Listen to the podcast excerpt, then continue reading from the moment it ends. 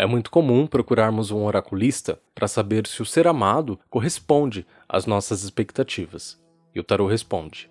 Perguntar isso talvez seja nosso fiozinho de esperança, porque no final das contas não é algo tão difícil de se perceber.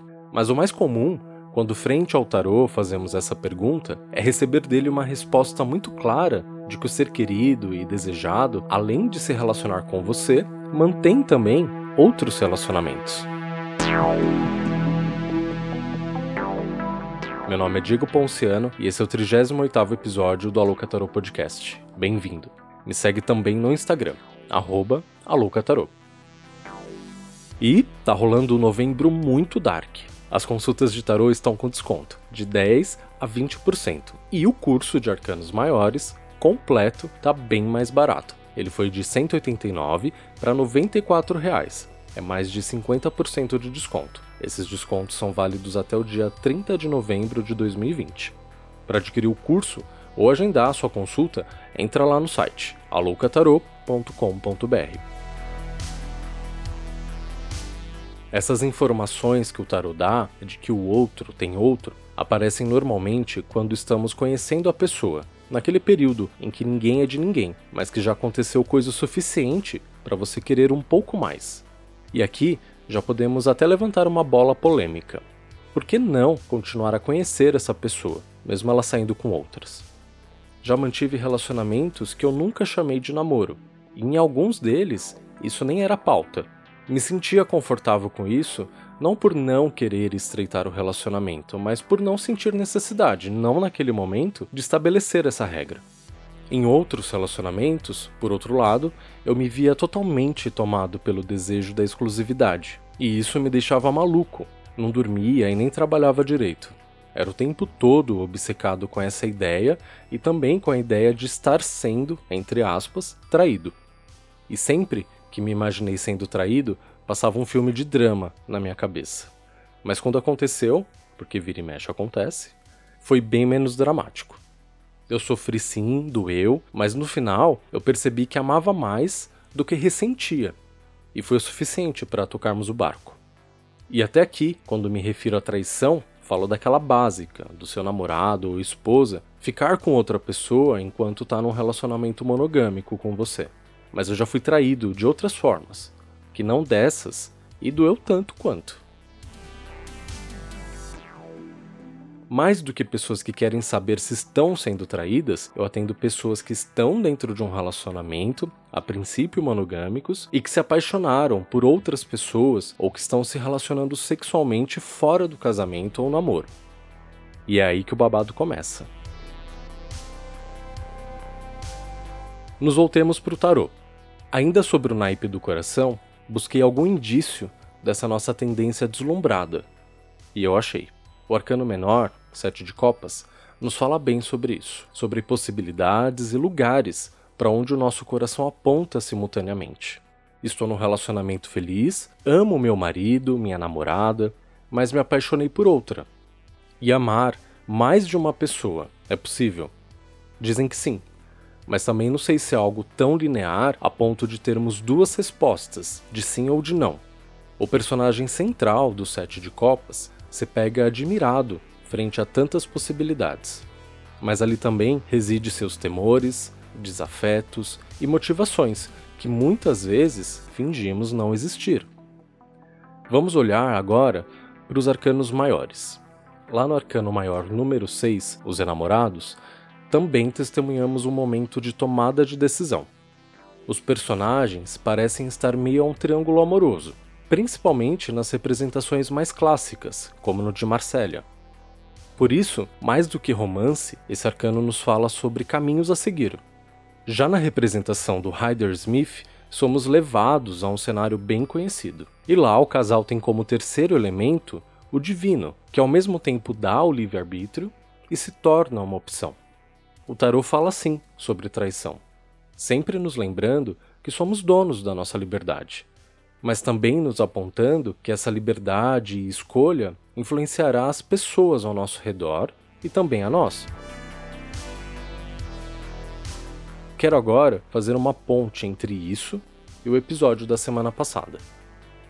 Quando buscamos o amor e essa busca passa a ser sistemática, a chance de, na primeira oportunidade, entrarmos num relacionamento sem amar e ser amado de verdade é muito grande.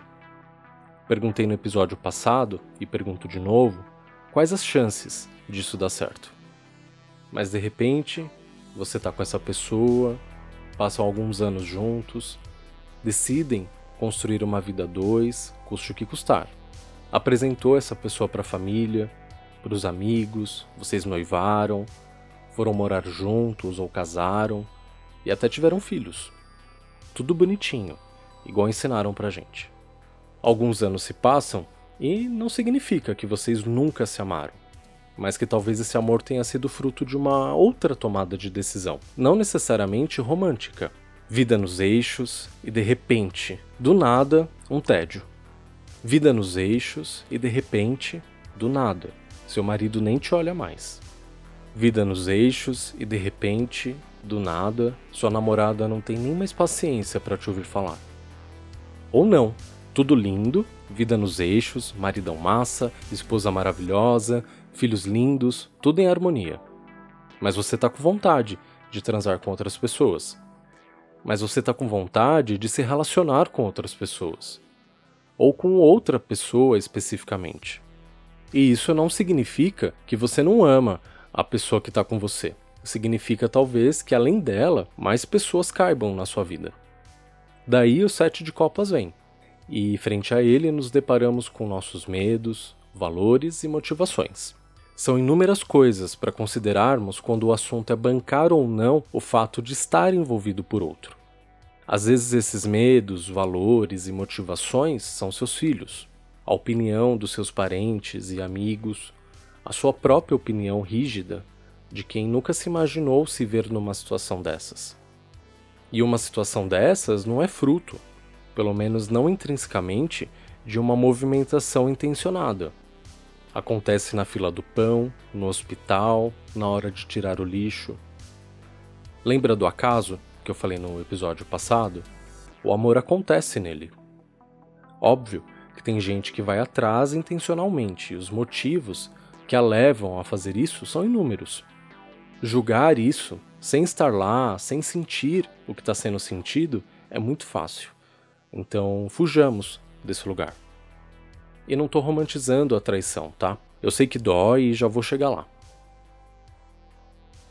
Hoje, o diálogo sobre diferentes formas de se relacionar está aberto, mas às vezes eu passo nervoso com ele, principalmente quando alguém defende o poliamor com unhas e dentes, por exemplo, se colocando contra a monogamia e colocando ela no lugar de vilã, de formato de relacionamento ultrapassado, fruto do sistema social, político e econômico.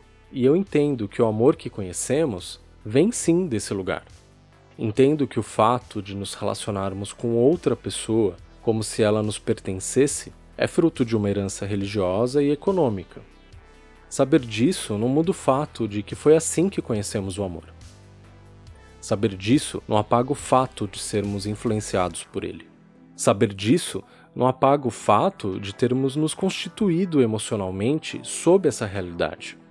Nossas expectativas e frustrações ainda respondem a essa herança e forma de amar do passado.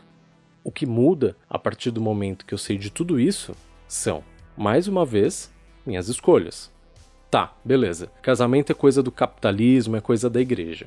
Mas eu sinto vontade de casar, de ter filhos, de ter tudo o que eu tiver direito. Perfeito. Outro cenário. Casamento é coisa do sistema econômico, da igreja, e isso abriu meus olhos e mudou toda a minha perspectiva sobre o que eu achava que era o amor, e a partir daqui eu não pretendo ter relacionamentos monogâmicos e nem casar. Perfeito também. Outro cenário. Não sabia de nada disso, casei, tive filho, constituí família, mas agora eu sei e quero reavaliar as minhas escolhas. Massa. Mais um cenário. Não sabia nada disso, entrei num relacionamento monogâmico e quando percebi, estava saindo com outras pessoas. E agora eu não estou entendendo mais nada. Nesse caso, você precisa encontrar em quem confiar e conversar sobre isso. Outro exemplo: quando percebi, estava saindo com outras pessoas, e mesmo isso não fazendo parte do meu relacionamento, eu estou me sentindo bem. Massa, que bom para você. Mas vale a pena machucar alguém nessa história? Não é melhor conversar? Todos estão cientes? Não, Diego. Eu tô num relacionamento abusivo. Se alguém descobrir, eu me coloco em risco. Então você precisa de ajuda, urgente. Viu só como não é tão simples? É impossível falar de traição e chegar numa resposta universal. Cada pessoa, cada relacionamento são universos inteiros. O que eu consigo sugerir num cenário isento de riscos e violência, como exemplo que eu acabei de dar, é levarmos isso para a mesa, para o diálogo. Você não entrou no relacionamento sozinho. E se o combinado é ser monogâmico e alguém está saindo do combinado, não é hora de atualizar o combinado e pôr as cartas na mesa? Se não rola conversar, se a traição é fruto de um descontentamento profundo com o outro e com a forma como as coisas estão, não é melhor sair fora? Mas e quem está numa relação de codependência, onde não está em jogo só o amor, mas moradia, sobrevivência, saúde, segurança? Esse último cenário parece ser o mais comum, principalmente entre mulheres em relacionamentos heterossexuais. Viu só como a coisa complica? Falar de traição sem dissecar cada possibilidade se torna impossível. Aqui do meu lugar, de tarólogo, de homem, de gay, a minha visão é uma. A sua será outra. A do seu vizinho, ainda outra. A visão do tarô também são muitas, mas eu afirmo que ela não é nada moralista. O tarô é desprovido desse tipo de julgamento, e por isso acho que muitos se sentem à vontade para falar a respeito numa consulta. E o tarô aponta a saída, contextualiza a situação, mostra uma direção possível. Obviamente, o mais utópico de todos os cenários seria poder conversar mais e mais abertamente sobre diferentes formatos de relações. Já conheci trisais, casais com relação aberta, casais abertos ao poliamor e às suas diferentes possibilidades.